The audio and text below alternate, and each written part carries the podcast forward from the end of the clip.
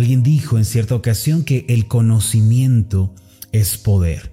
Este dicho se refiere a que la persona que más conoce, más entiende, es aquella que se fortalece y crece. Lo anterior es particularmente cierto en relación a la vida cristiana, la vida de cada uno de nosotros. El conocimiento en la vida del creyente es lo que hace la diferencia entre la vida y la muerte, entre la felicidad y la infelicidad. A la luz de lo anterior no es de extrañar que el mismo Señor Jesús dijera que la vida eterna consiste en el conocimiento del Dios verdadero y de su Hijo. En Juan capítulo 17, en el versículo 3, está escrito lo siguiente, y esta es la vida eterna, que te conozcan a ti, el único Dios verdadero, y a Jesucristo, a quien tú has enviado es decir, el conocimiento del Dios verdadero y de su Hijo Cristo, es el fundamento y la base de la vida eterna. Por esta razón, debemos dedicar gran parte de nuestro tiempo y hacer nuestro mejor esfuerzo por conocer a Dios y descubrir la identidad de Jesucristo. Cuando un cristiano ignora o no comprende claramente la identidad del Señor, sino que divaga y tiene una comprensión distorsionada de Él, tal persona se sentirá como un náufrago en alta mar. Será llevado por cualquier corriente de sentimentalismos o de ideologías que finalmente arrastrarán su vida a la confusión y al dolor. De ahí que conocer la identidad de Jesucristo sea algo tan determinante en la vida de cada creyente. El mismo profeta Oseas eh, dijo de parte del Señor algo con relación a lo anterior. En Oseas capítulo 6, en el versículo 3, podemos leer lo siguiente. Y conoceremos y proseguiremos en conocer a Jehová, como el alba está dispuesta a su salida, y vendrá a nosotros como la lluvia, como la lluvia tardía y temprana a la tierra. Dios, aunque es trascendente, infinito, Él se ha dado a conocer al hombre. Es cierto que nunca podremos conocer a Dios en plenitud, nunca vamos a poder entender sus caminos completamente. Sin embargo, esto no significa que no podamos conocerle o que no haya nada de Dios que nosotros no podamos conocer, pues Él mismo se ha dado, Él mismo se ha revelado al hombre. Así como cada mañana el cielo comienza a clarear hasta que en el horizonte pueden verse los primeros rayos del sol. Así sucede en la vida del creyente. El conocimiento de Dios, el conocimiento de Jesucristo es progresivo y va en aumento en nuestra vida. Todos comenzamos en la oscuridad de la confusión, de la incomprensión, de la incertidumbre. Sin embargo, por su gracia y misericordia Dios nos permite conocerle más y más hasta que el sol de la esperanza brilla con intensidad en nuestra vida. Es más, la puerta de la verdadera felicidad, mis amados, permanece cerrada hasta que comenzamos a conocer la identidad de Jesucristo. Conocerle es lo que desliza el cerrojo y abre la puerta a la felicidad y a mejores tiempos.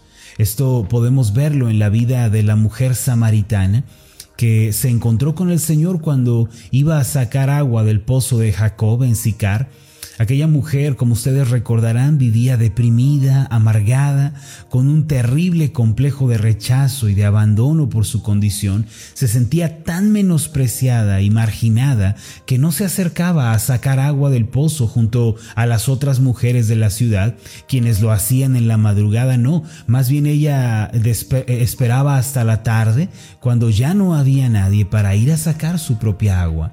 Aquel día el Señor Jesús estaba sentado junto al pozo y entabló una conversación con ella a pesar de ser samaritana y el judío. En Juan capítulo 4 versículo 14, el Señor eh, le ofreció el agua que sacia eternamente. El pasaje dice de esta forma, mas el que bebiere del agua que yo le daré, no tendrá sed jamás, sino que el agua que yo le daré será en él una fuente de agua que salte para vida eterna. Más tarde el Señor le mostró su condición necesitada y dolida. sin que ella le mencionara cosa alguna al respecto. Él le dijo en el versículo 17 en adelante, respondió la mujer y dijo, no tengo marido. Jesús le dijo, bien has dicho, no tengo marido, porque cinco maridos has tenido y el que ahora tienes no es tu marido. Esto has dicho con verdad. Aunque era algo que ella deseaba mantener oculto en secreto, no pudo ocultarlo ante la mirada penetrante y ardiente del Señor.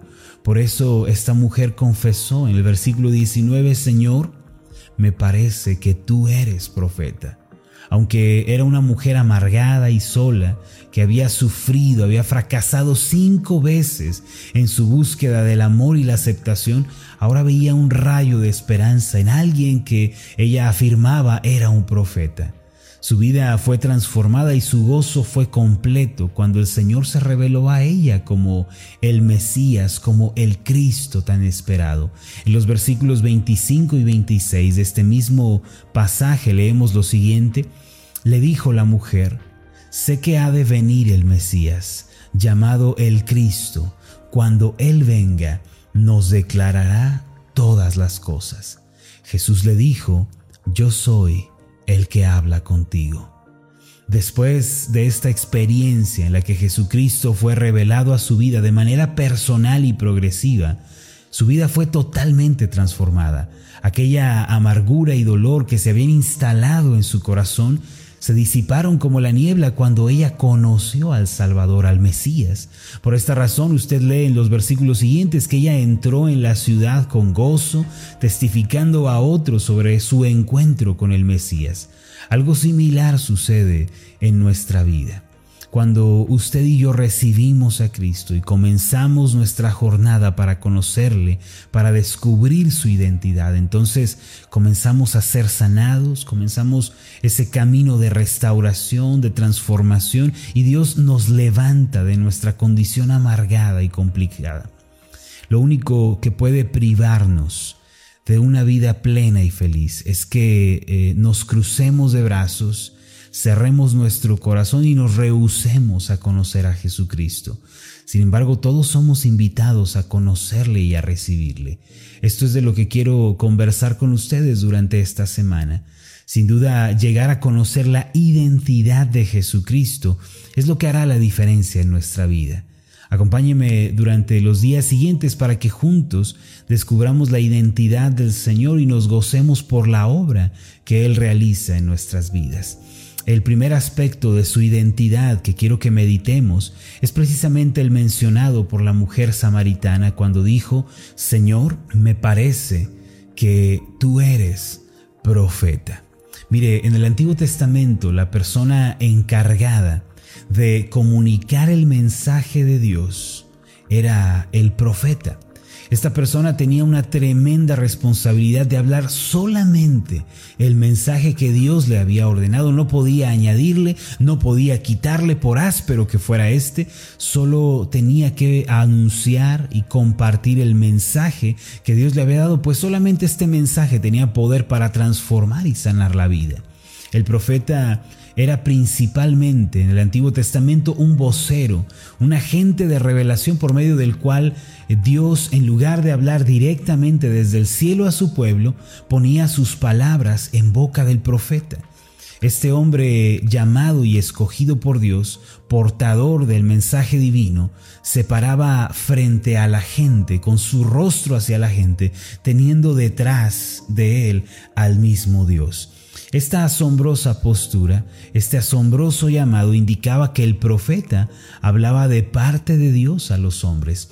Por esta razón, los mensajes de los profetas usted encuentra que en el Antiguo Testamento a menudo comienzan con la frase así dice el Señor. Esta expresión eh, resuena en el Antiguo Testamento cientos de veces, así dice el Señor. Esto se debe a que ellos recibían el mensaje de Dios y lo anunciaban tal como Él era. En pocas palabras, Dios daba su palabra y comunicaba su mensaje por medio de los profetas.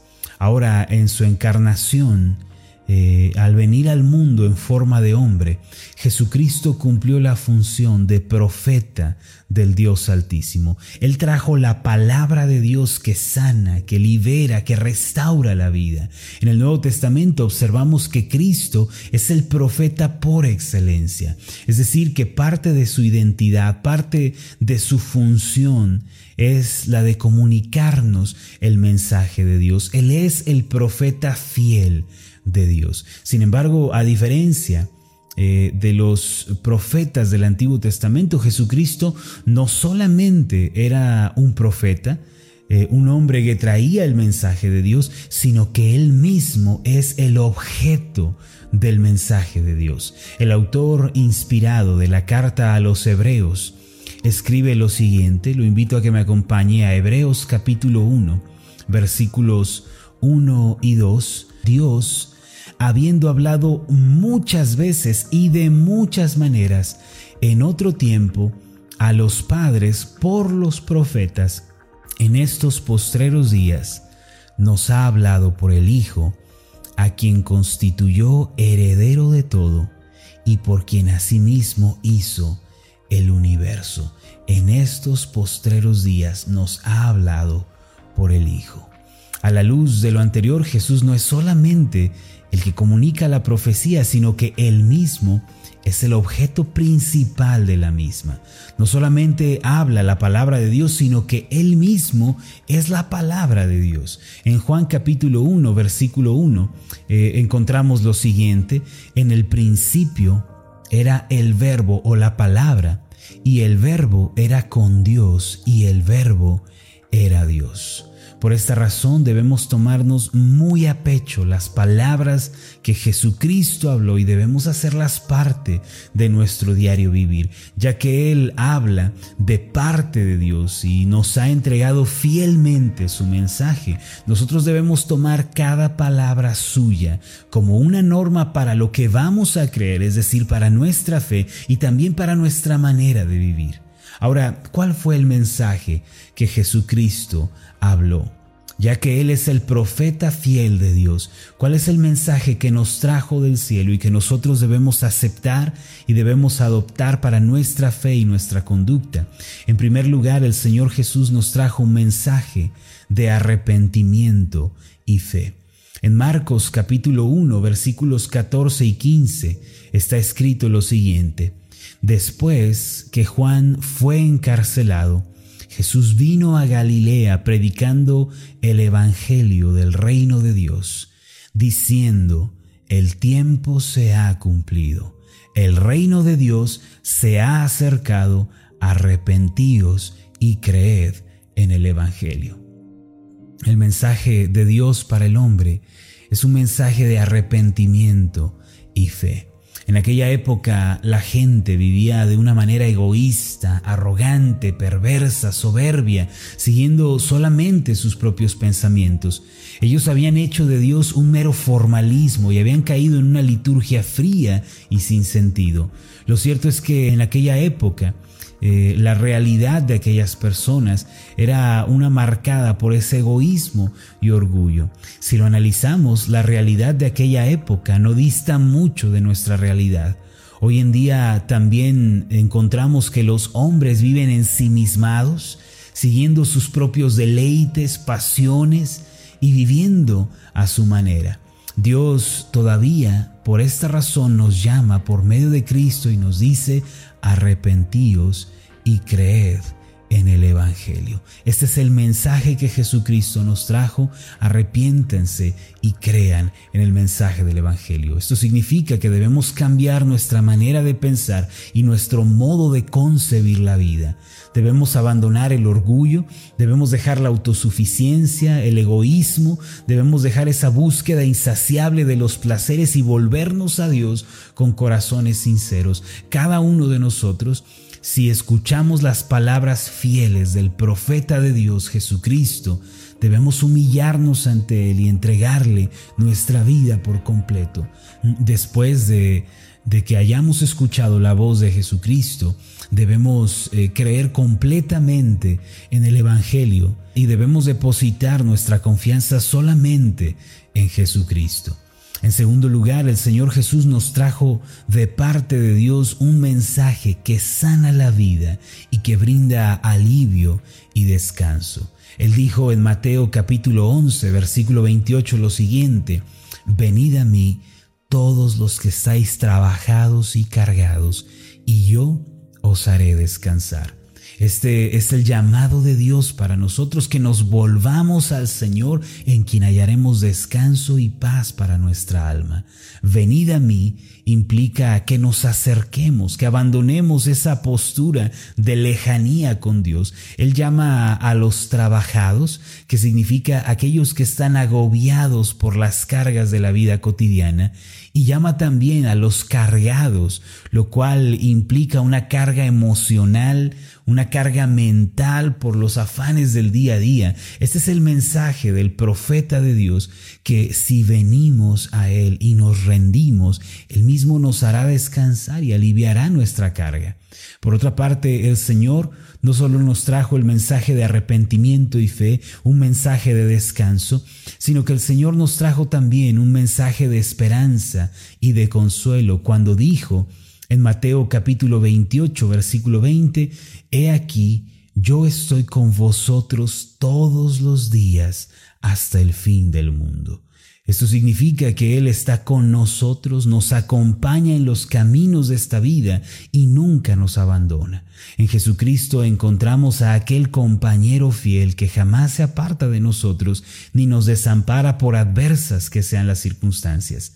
Si aceptamos la palabra de Jesucristo, quien es el profeta fiel de Dios, podemos hacerle frente a la vida y experimentaremos abundantes bendiciones del cielo.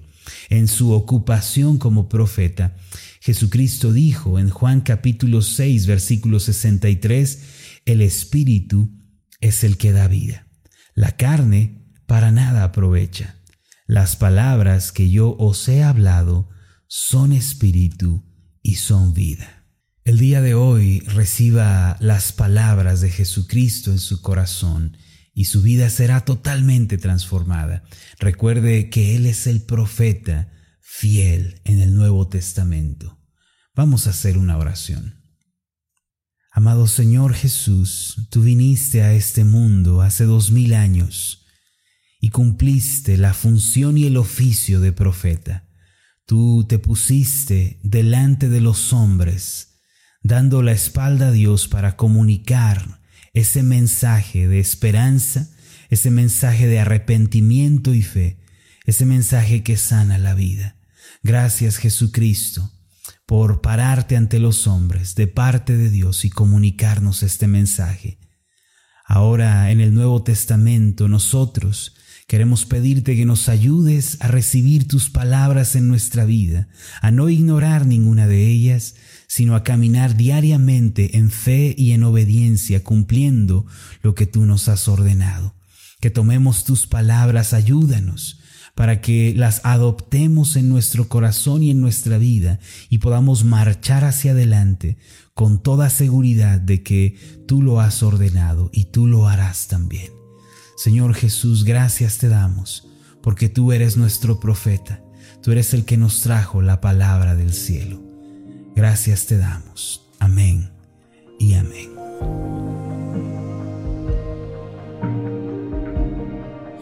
Tal? Mi nombre es Marlon Corona, soy el pastor de la iglesia Ascender en la ciudad de Zapopan, Jalisco, en México. Le agradezco mucho por haberme seguido con esta meditación.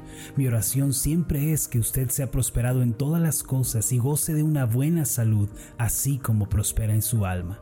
Lo invito a que ore por las meditaciones Ascender y le pregunte a Dios cómo puede usted ser de bendición para este ministerio.